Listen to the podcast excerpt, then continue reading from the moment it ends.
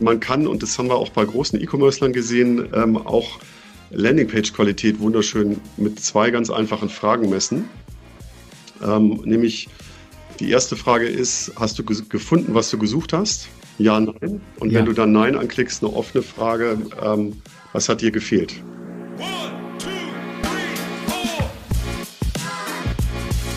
Episode 67. Wenn du wissen willst, wie gut ist das, was du tust, so zum Beispiel in deinem Online-Marketing oder dein Produkt, wie gut ist deine Idee, dann ist Marktforschung eine gute Idee. Und darüber sprechen wir heute.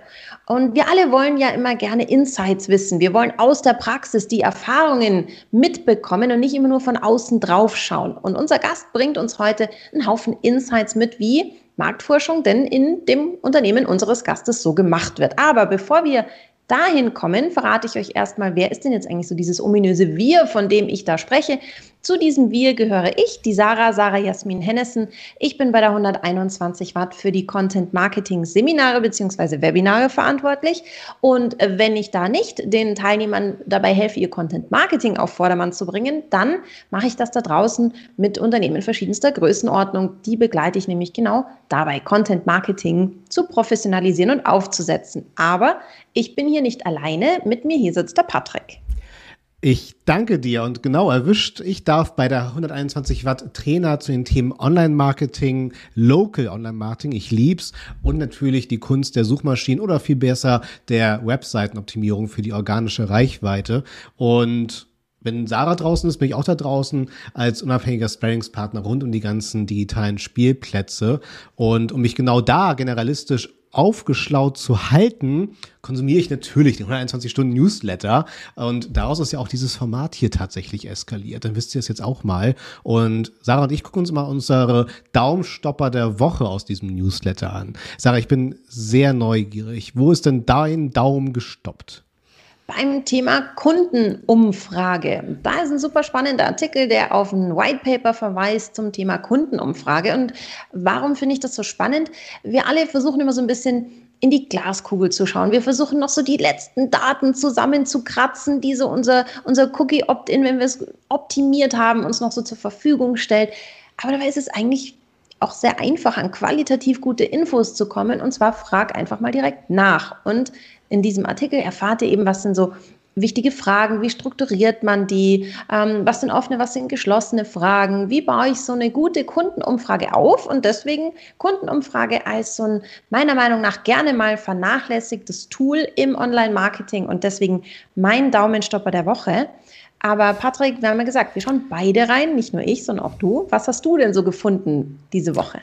Ja, ich beschäftige mich eh gerade sehr viel mit dem Thema Influencerin. Und da gibt es einen sehr schönen Impulsartikel, auch nochmal einen Verweis zu einem schönen äh, How-To-Artikel auf der 120 Watt zum Thema Influencerin-Marketing. Und gerade wenn man dort positiv eskalieren will, geht es wirklich, sich von klein nach groß entsprechend hinzuarbeiten und gar nicht unbedingt gleich äh, TKP verwöhnt von der Reichweite groß zu denken. Und wir brauchen hier wirklich die Influencerin mit der entsprechenden Hunderttausender oder sogar Millionen Reichweite, das natürlich super charmant ist, aber auch sehr schnell generisch. Deswegen schaut immer bei der ersten initialen Recherche gerne nach Mikroinfluencerinnen zum Beispiel, also mit einer Reichweite so über 5000 Followerinnen zum Beispiel. Oder man spricht auch tatsächlich von den Nano-Influencerinnen, die für mich auch für das lokale Marketing sehr spannend sind. Die sind dann halt auch gerade mal kleiner als 5000 Followerinnen, aber sehr charmant, weil sie auch eine entsprechende Aufmerksamkeit gerade regional genießen.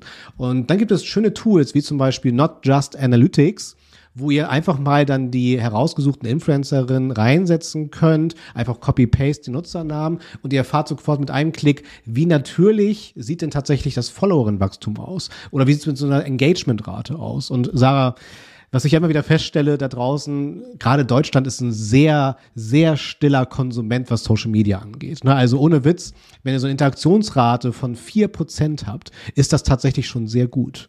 Also lasst euch da bitte nicht abschrecken. Es wird sehr viel wahrgenommen und auch entsprechend dann recherchiert, was da für Impulse gesetzt wurden. Aber dass da dann wirklich die große Interaktion äh, bei ist, davon darf man sich jetzt nicht negativ blenden lassen. Also schöner Impulsartikel, sich hier mal initial mit dem Thema zu beschäftigen und in die eigene Forschung zu gehen. Und wir wollen heute noch das viel größere Thema beleuchten. Und ich freue mich, dass wir unseren hauseigenen Wiederholungstäter dafür gewinnen konnten.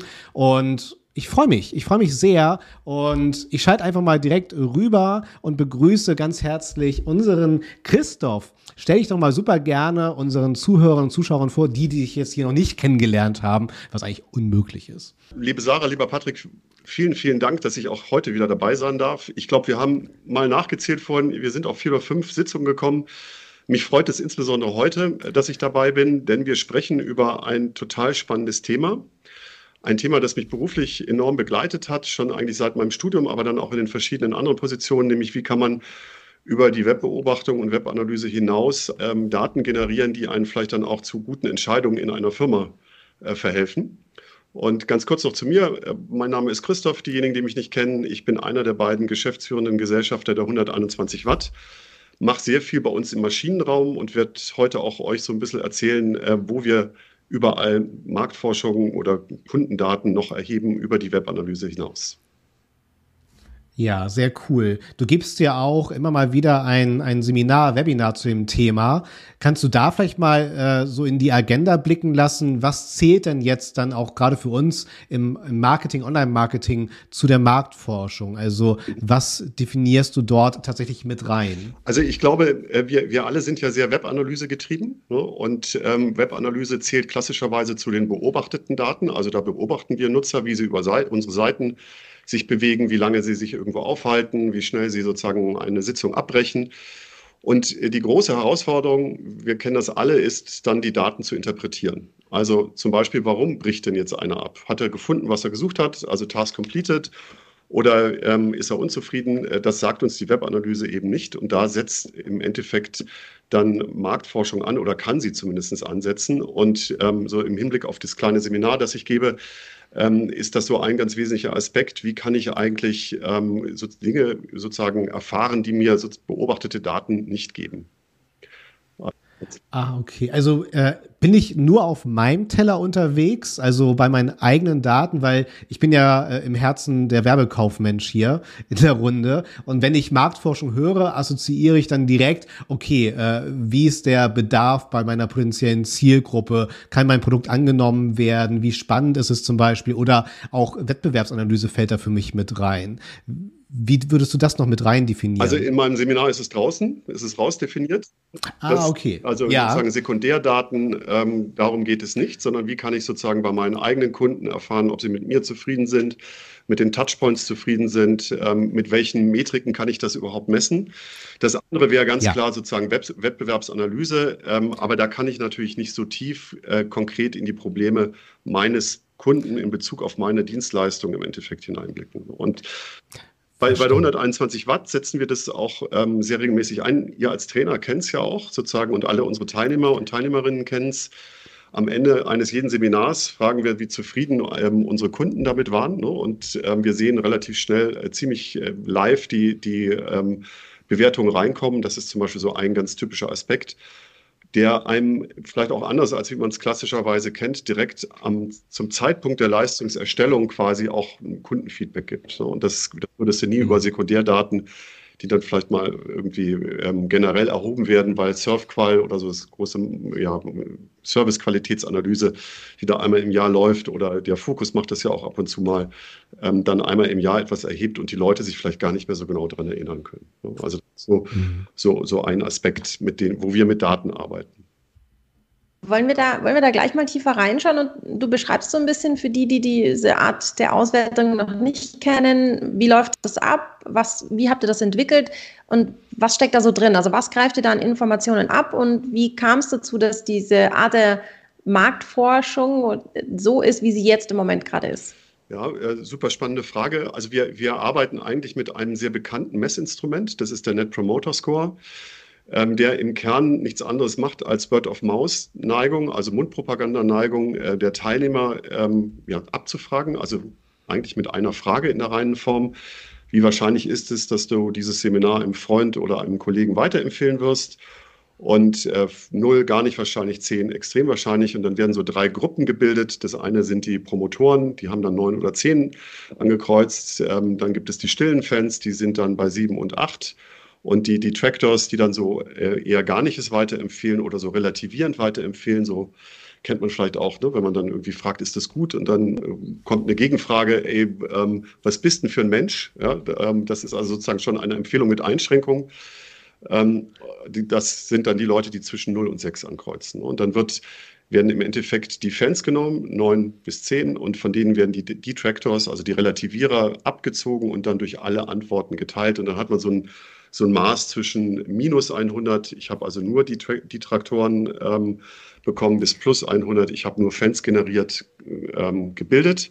Und darauf kann man dann, wenn man das eben sehr regelmäßig macht, dann auch schön sehen, bin ich weitergekommen mit meinem Seminar oder wir mit unserer Produktqualität oder nicht. Und was aber ähm, total wichtig ist, in der reinen Form ist es tatsächlich die einzige Frage, die man stellt.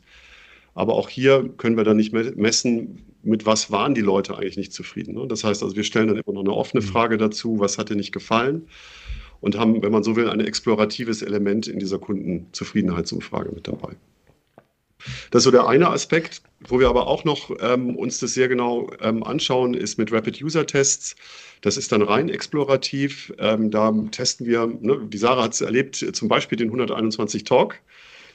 Den haben wir damit getestet, wo wir ähm, einfach mal zehn Leute Produkte von uns kennenlernen lassen ähm, und bei, der, ja, bei dem Hören des Talks oder auch bei, der, bei unserer Webseite, also beim Absurfen der Webseite, kommentieren die und wir werten das dann immer im Team aus, schreiben ganz viele Post-its, äh, wenn dann am Ende ähm, dort was kritisiert wird, versuchen Auffälligkeiten zu clustern und daraus dann ähm, tatsächlich Ideen abzuleiten, wie wir uns weiterentwickeln können. Das heißt, Fantastisch.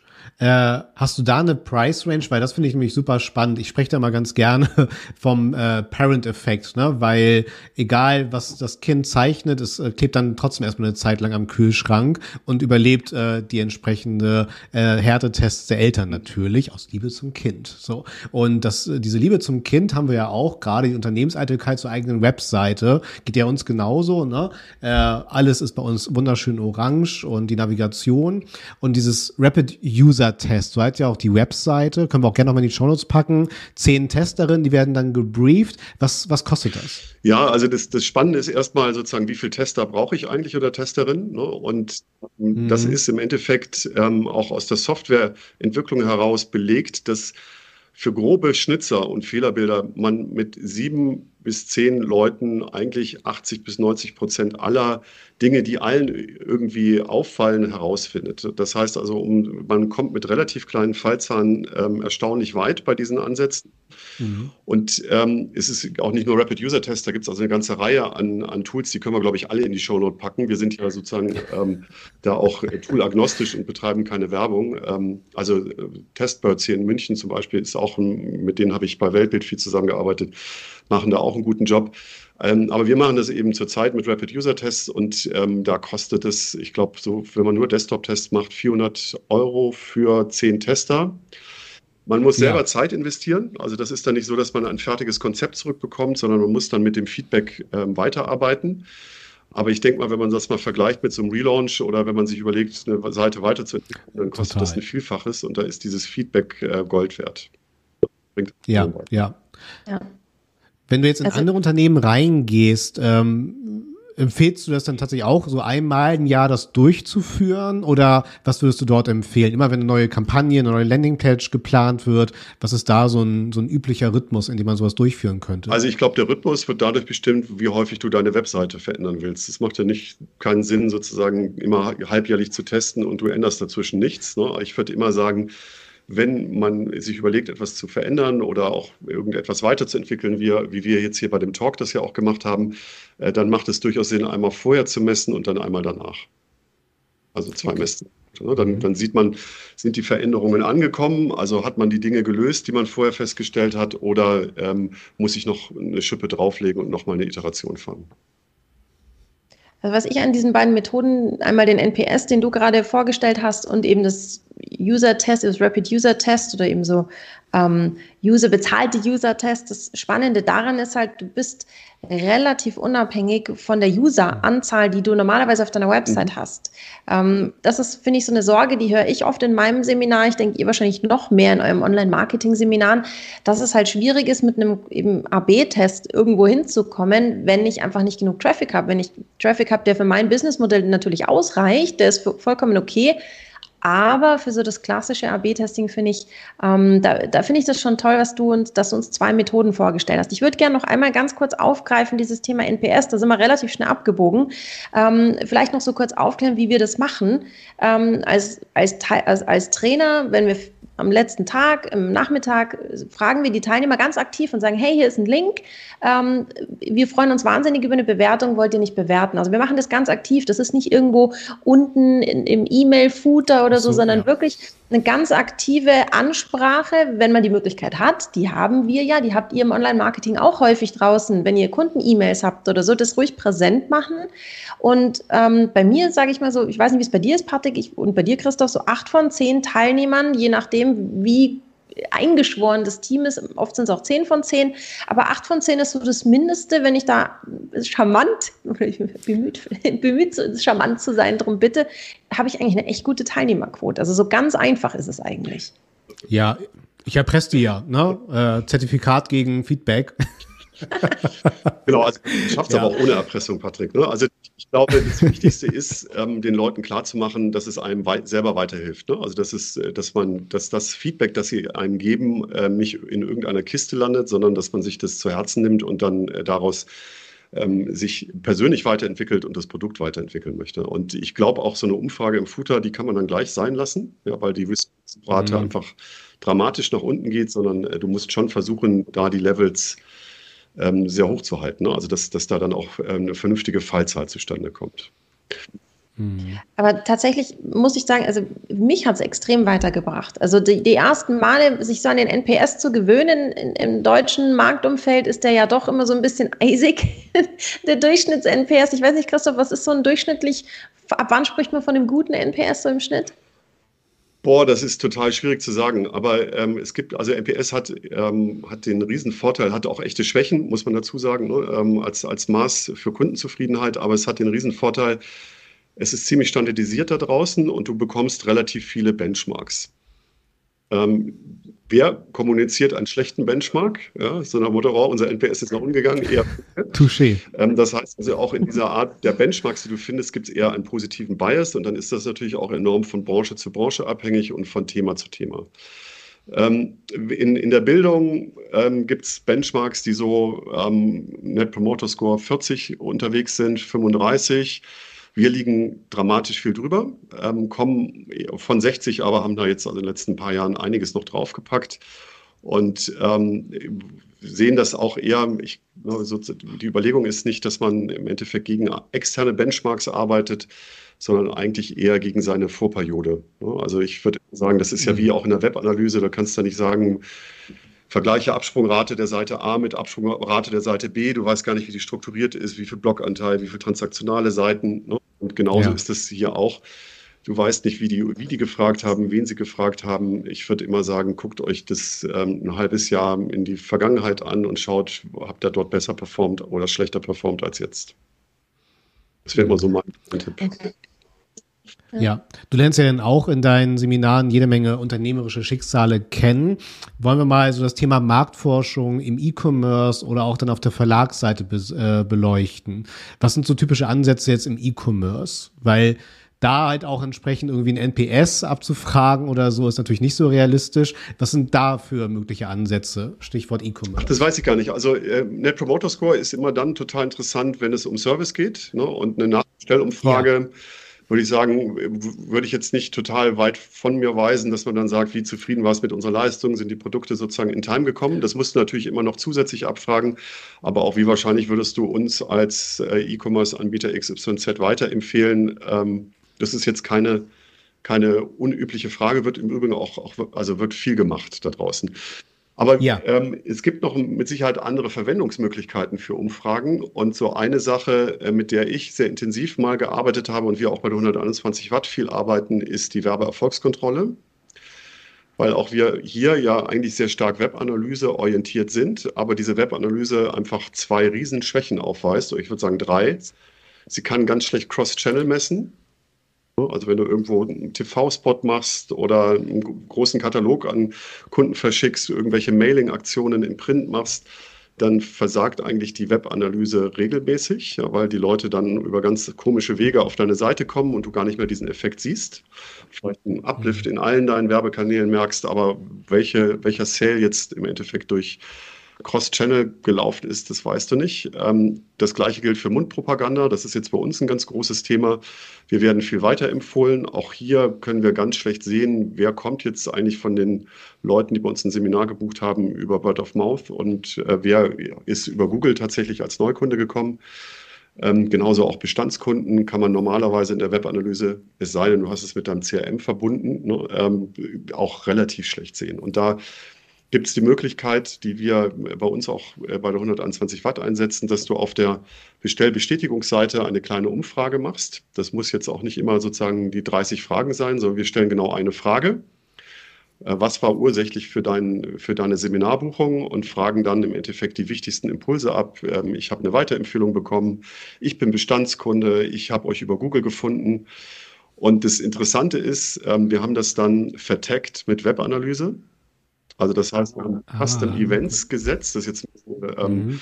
Techie ja, und ähm, sozusagen je nachdem, welches Item von dieser Frage ausgewählt wird, wird ein Custom Event in der Webanalyse ausgelöst, sodass wir die Umfrageergebnisse gar nicht mit einem Umfragetool, wie man das normalerweise machen würde, sehen, sondern tatsächlich direkt in der Webanalyse. Und dann können wir Schnittmengen bilden. Also wir können uns dann anschauen, wie viel sind denn über die Google Organic, Organic gekommen oder wie viel über Direct und haben hinten raus angekreuzt, ich komme über eine Weiterempfehlung. Ja, und mega. Kannst ja. du einschätzen, ähm, wie viel dieses Werbeimpuls ist tatsächlich durch die, eine werbeoriginäre Werbeleistung von Google oder von SEO gekommen? Ja, und wie viel Prozent ähm, hättest du vielleicht so oder so gemacht? Ähm, der hat halt durch Zufall auf dein Google Ads Thema geklickt, aber eigentlich kommt er, weil er eine Weiterempfehlung bekommen hat. In Sachen Formularoptimierung empfehlst du das als optionales Feld zu lassen oder wirst du dich trauen, das als Pflichtfeld zu definieren? Ähm, auf der Bestellbestätigungsseite, wenn der Cars schon gegessen ist, ja, ähm, also sozusagen, ob, wenn der jetzt nicht anklickt, ist das nicht schlimm. Es kommen dann erstaunlich ja. viele Leute an. Ähm, also wir haben so eine Response-Rate von 20 Prozent. Wow. Okay. Und das war bei, bei Weltbild haben wir das das erstmalig gemacht, um Katalog und TV zu messen. Ähm, da war das auch in dieser Größenordnung. Das heißt, auch das funktioniert bei, sagen wir mal, mittelvolumigen ähm, E-Commerce-Unternehmen relativ gut. Ne? Wenn du jetzt irgendwie nur alle vier Jahre mal oder sagen wir alle drei Monate irgendwie eine Spezialbohrmaschine bestellt wird, dann würde ich vielleicht eher den Menschen anrufen und sagen, hey, vielen Dank für deine Bestellung und dann ein qualitatives Interview führen. Und, ähm, und dann haben wir noch so eine kleine Sache, die, die ich immer persönlich total schätze. Ähm, das man kann, und das haben wir auch bei großen E-Commercern gesehen, ähm, auch Landingpage-Qualität wunderschön mit zwei ganz einfachen Fragen messen. Ähm, nämlich die erste Frage ist, hast du gefunden, was du gesucht hast? Ja, nein. Und ja. wenn du dann Nein anklickst, eine offene Frage, ähm, was hat dir gefehlt? Und da hast du einmal so die Möglichkeit, Task Completion zu messen, ne, was wir auch, auch viel machen, einfach indem die Leute sagen, ja, ich habe gefunden, was ich gesucht habe. Dann kannst du plötzlich auch eine, eine, eine, Bounce Rate viel besser, eine Absprungrate einschätzen. Also warum surft er jetzt nicht weiter? Ne, weil er gefunden hat, was er gesucht hat. Und ähm, wenn, wenn er dann ähm, abspringt und sagt, nee, ich habe nicht gefunden, was du gesucht hast, weißt du, jetzt muss ich an der Seite was ändern, damit ich vielleicht sozusagen dessen Suchbedürfnis noch mit abdecken kann. Und dann bekommst du in den Kommentaren vielleicht sogar noch einen Hinweis, was ihm gefehlt hat. Mhm. Das heißt, du machst das mit so einem Exit-Intent-Banner. Also wenn der mit der Maus Richtung X geht, dann ploppt die Frage auf. Das ist ein bisschen komplexer über den Google Tag Manager einzubinden. Ähm, wir haben das ähm, das erste Mal eingesetzt auf so einer kleinen Seite, die uns noch gehört, äh, linealdrucken.de. Ja, ja. Und also es gibt täglich 50 Leute, die neben einem Drucker sitzen, aber kein Lineal zur Hand haben und dann also verzweifelt ein Lineal zum Ausdrucken suchen. Dieses Bedürfnis bedient diese Seite und ähm, das Spannende war, die häufigste Antwort dann äh, war, ähm, ich habe ein Lineal zu, in einem anderen Maßstab gesucht. Also wäre das jetzt eine strategische ähm, Seite von uns, würden wir also einen Linealkonfigurator bauen und nicht nur das normale Lineal Korrekt. zum Ausdrucken. Fantastisch. Ja, Genau, und darüber hinaus hast du natürlich ganz viele Möglichkeiten, ähm, klassische Kundenzufriedenheitsumfragen zu machen. ähm, die man dann vielleicht eher einmal im Jahr macht. Wir machen das viel mit Pricing, ne, wo wir so äh, Pricing-Studien machen. Aber ich glaube, für uns Onliner sind eigentlich diese ganz kleinen Sachen die viel interessanteren. Also die aus ein oder zwei Fragen bestehen, wo du vielleicht Dinge ergänzt, wo du sagst, da fehlt mir jetzt noch genau dieses, dieses Tick mehr an Insights.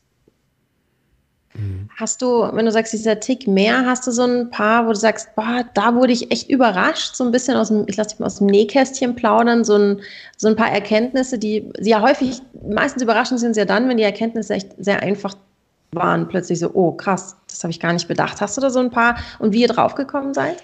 Naja, das, das, das Spannendste, glaube ich, ist, wenn man ähm, mal sagt, okay, ich habe irgendwie, der drittwichtigste Kanal sind Directs ähm, ne, und dann sich nicht damit zufrieden gibt, dass man sagt, naja, die Leute haben halt mal eine URL eingegeben, sondern dann dahinter fragt, weshalb geben sie eigentlich die URL ein. Und ähm, bei, bei Weltbild war es eben ein, ein Riesenthema, wie stark ist der Katalog? Ja? Und bei uns jetzt bei der 121 Watt, wie stark ist eigentlich Word of Mouth?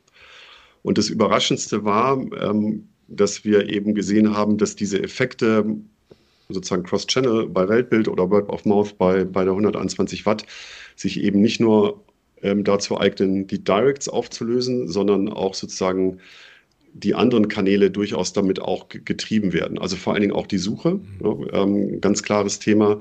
Und da witzigerweise sehr, sehr stark SEO und also Organic und nicht ganz so stark Google Ads. Aber was vielleicht so, so so ein bisschen von der Zielgruppe herkommt. So alle Online-Marketer sind ja schon immer so ein bisschen zögerlich, jetzt zu genau, klicken. Ich ja so bisschen, wir schonen unser Budget. Ich sage jedem Teilnehmer in meinem Seminar, bitte klickt nie auf eine Anzeige bei uns. Das ist einfach schweineteuer. Wenn er uns sucht, geht bitte in das Organische. Ähm, nee, aber ähm, genau. Also das, das ist ähm, vom, unter Umständen liegt es daran. Ne? Also dass, dass ähm, wir dort quasi ganz andere Quoten haben. Wir sind ja alle immer total Tool-verliebt. Hast du so, so ganz random einfach mal so ein paar Tools, wo du sagst, das ist dafür gut, das ist dafür gut, dafür, damit mache ich das? Wie, wie konsolidierst du die Daten? Wie hast du irgendwas, wo du die zusammenführst aus den unterschiedlichen Tools? Also, wenn man mal so auf deinen Desktop schaut oder auf deine Favoritenleiste, was findet man da so an Tools? Ähm, also jetzt erstmal zum Thema ähm, Marktforschung. Ich finde, man kann Marktforschung sogar mit Webanalyse machen. Ne? Siehe sozusagen Custom Events, ja, wo, wenn du nur eine Frage stellst, dann auf die Click-ID quasi die übergibst in den, in den ähm, Datenlayer und dann an, an die Webanalyse schickst, dann ähm, kannst du damit sogar schon einiges treiben. Das heißt, brauchst noch nicht einmal ein eigenes Tool, sondern vielleicht nur jemand, der so ein bisschen JavaScript programmieren kann. Ähm, und, und sonst haben wir viel mit, ähm, ja, mit, mit SurveyMonkey gearbeitet oder Eichemeer. Das sind so klassische Umfragetools oder wem das zu amerikanisch ist. Es gibt ein schönes Berliner Tool auch, das heißt Lama Paul. Kann nicht ganz so viel in einigen Bereichen, aber ne, manchmal hat man ja so, so Skeptiker in der Firma. Ähm, dann ist, kann das auch schon einiges. Und aber mein Lieblingstool ist eigentlich eher eins aus der Marketing Automation, das heißt Zapier. Ne? Ja. Und ähm, sozusagen Alchemia und auch, auch ähm, SurveyMonkey sind mit ähm, Sapia ver zu verbinden. Das heißt, beispielsweise, wenn wir jetzt ein, eine, neue, wir eine neue Umfrage reinbekommen ähm, aus einem Seminar, ne, dann läuft das direkt in unseren Slack-Channel rein. Also da haben wir so einen, einen Channel Teilnehmerstimmen und wir sehen quasi auch als Team direkt sozusagen, wie zufrieden ähm, waren die Leute jetzt mit einem Seminar und zwar in dem Moment, wo sie es abschicken. Und das, das ist halt, das hat auch gar nicht mehr so viel mit Marktforschung zu tun, sondern wenn man so will, Live-Kundenfeedback. Ähm, aber wo du relativ schnell siehst, okay, das war jetzt super oder boah, was ist hier passiert? Ja, kommt leider auch ab und zu mal vor. Ja, nicht überall ist alles perfekt. Deshalb haben wir ja sowas auch eingeführt, dass wir da immer besser werden. Und ähm, da können wir auch viel unmittelbarer als, als Firma reagieren. Also dann noch die mhm. Telefonnummer mit abrufen, die Leute an, die jetzt dann vielleicht nicht so zufrieden waren um nochmal genauer herauszufinden, was, was da möglich ist, wie wir das vielleicht auch wieder gut machen können als Organisation. Äh, das sind so, so Dinge, die, ähm, die extrem spannend sind und die ohne Sapia nicht möglich wären. Also vielleicht auch das für die Show Notes. Also die Sapia ist echt ja. geil. Also kannst du alles mitmachen. Also für diejenigen, die es nicht kennen, ähm, es ist ein Tool, das Schnittstellen miteinander verbindet von Tools, die sich vorher dort eingetragen haben und man als Nicht-Softwareentwickler ähm, technische Schnittstellen miteinander sprechen lassen kann. Also ich muss da quasi nur noch Felder miteinander matchen. wie E-Mail zu E-Mail, äh, wie Name zu Name. Ne? Und dann äh, kann man aus allen möglichen Systemen in andere Systeme Daten übergeben zur Weiterverarbeitung, ohne dass ich einen, einen Programmierer brauche, der das irgendwie dann mit besonderen Case quasi, wo du noch einen Business Case vielleicht noch rechnen musst, dann ähm, macht, machen müssen. Ja, ja, ja.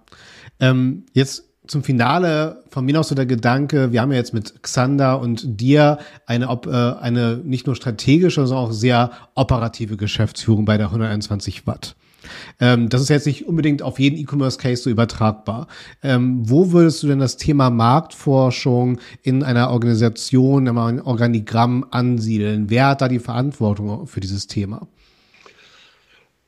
Ich würde sagen, das gehört ins Online-Marketing. Okay. Ja. Ähm, mhm. Auch wenn das vielleicht kein sehr typischer Ansatz ist, aber ich kenne es aus anderen Firmen und auch aus meiner beruflichen Vergangenheit, wo das eher im, im Marketing in der Klassik lag oder komplett separat. Und die Innovation kommt aber aus den Online-Tools und nicht aus der GfK und den klassischen Studien, die man dann einmal im Jahr mit irgendwie, keine Ahnung, Spielwarenpanel oder so Daten bekommt. Das ist auch wichtig, ich will das gar nicht in Abrede stellen, aber da wird gearbeitet oder sehr ähnlich gearbeitet ähm, in den letzten 20 Jahren. Aber das, dieses Cutting-Edge-Thema, beispielsweise Verbindungen mit der, mit der Webanalyse oder wie kann ich so Live-Feedback-Systeme direkt ins Customer Care übergeben, damit die vielleicht direkt agieren können. Das sind, das sind Dinge, ähm, die, die sind ganz klar digital. Deshalb würde ich sagen, gehört mhm. das auch zu den, zu in, in die Digitalabteilung rein. Ja, ja. Was ich da auch ganz spannend finde, ähm, Douglas ist ja auch gerade sehr stark in der Transformation. Die geben auch sehr spannende Insights, wie sie sich auch so global aufgestellt haben. Und die setzen tatsächlich so in ihrer Strategie das Data Office komplett ins Zentrum ne? und setzen da auch das Thema Marktforschung an. Finde ich auch super spannend. Aber ähm, ich bin gerade so ein bisschen dabei, auch immer wieder so eine Art ähm, nicht ein Friday for Future, so ist natürlich auch ne, sehr wichtig. Ich etabliere jetzt immer mehr ein Friday for Features. Mhm äh, wo man halt wirklich sich diese Zeit freiräumt und wirklich, äh, ist es ja auch sehr interdisziplinär. Du hast ja relativ viel angesprochen, Christoph. Und äh, dass man dort dann die Köpfe, Köpfe zusammensteckt in meinem Fridays for Future Features. Zungenbrecher, um halt wirklich genau solche Daten zu erheben und Maßnahmen abzuleiten. Das finde ich halt so spannend dabei. Ne? Wir brauchen halt nur wirklich da diese Verantwortung im Unternehmen, das stelle ich sonst immer wieder fest, dass das sonst halt sehr schnell wieder versiegt. Das ne? ja. Also ich muss sagen, man muss es halt Sarah, halt hinten raus verwandeln können. Das, ja. das finde ich ist das Wichtige. Man muss es am Ende dann verwandeln, wenn nur die Infos bringen ja nichts, sondern man muss ja auch dann was draus machen. Und ja. Achtung, jetzt präsentiere ich mich als die Königin, Königin der Überleitungen, weil wenn du was aus dem machen willst, was du heute gehört hast, dann solltest du unbedingt in die Show Notes klicken. Die findest du auf allen gängigen Podcast-Portalen. Da sind wir nämlich vertreten mit unserem 121-Stunden-Talk. Und wenn ihr sagt, wow, das, was ich von Christoph jetzt gelernt habe, das ist echt spannend, dann klickt doch auf, also dann folgt uns doch auf den Podcast-Portalen. Dann kriegt ihr alle weiteren Episoden mit, nicht nur die mit dem Christoph, sondern auch andere. Und ihr könnt die vorherigen anhören bzw. anschauen. Wir sind nämlich auch zum Beispiel auf YouTube oder ihr sind, wir teilen auch immer fleißig auf Facebook und auf Instagram. Das heißt, wir sind so multimedial für euch präsent und freuen uns wahnsinnig, wenn ihr uns begleitet. Und noch viel wahnsinniger freuen wir uns natürlich, wenn ihr uns mit fünf Sternen bewertet. Das ist für uns, apropos Feedback, das allertollste Feedback. Und ich sage schon mal vielen Dank. Ich ähm, schicke euch jetzt noch rüber zum Patrick und der Christoph kann sich schon mal eingrooven auf seine letzten Worte in diesem Talk. Die kriegt er nämlich dann vom Patrick übergeben, sozusagen das Mikro. Und ich sage schon mal vielen Dank. Ja, ich bin wieder schlauer, muss ich sagen. Ähm, man muss halt für dieses Thema unbedingt Betroffenheit im Unternehmen schaffen, aber wir sind halt einfach im digitalen Zeitalter und analog da noch über Brutto- und Netto-Reichweiten zu sprechen, woraus man Daten ableiten könnte, das ist halt passé. Ne? Von daher willkommen im digitalen Marketing. Wir haben keine sieben Cs mehr oder so. Von daher, die Zeiten sind vorbei. Von daher, Christoph, ganz, ganz lieben Dank dafür, für diese Impulse. Ich habe auch noch was mitgenommen, was ich so alles in meinen Friday for Features mit reinpacken kann. Vielen Dank. Ich habe zu danken. Es hat wie immer Spaß gemacht. Ähm, ich finde das super, dass ihr mich immer wieder einladet. Ich hoffe, ich bin nicht zum letzten Mal hier gewesen und verbleibe dann bis zum nächsten Mal. Ähm, es hat echt viel Spaß gemacht. Und du sagst immer auf Sagt, Stream, ne? Christoph. Ne? Entschuldigung, Patrick, du sagst dann immer auf Wiederstream zum Schluss, ne? Sowas. nee, mittlerweile habe ich mir abgeguckt von äh, einigen Moderationen da draußen, äh, sage ich jetzt, sagt Christoph Röck beim 121 Stunden Talk. Und Cut.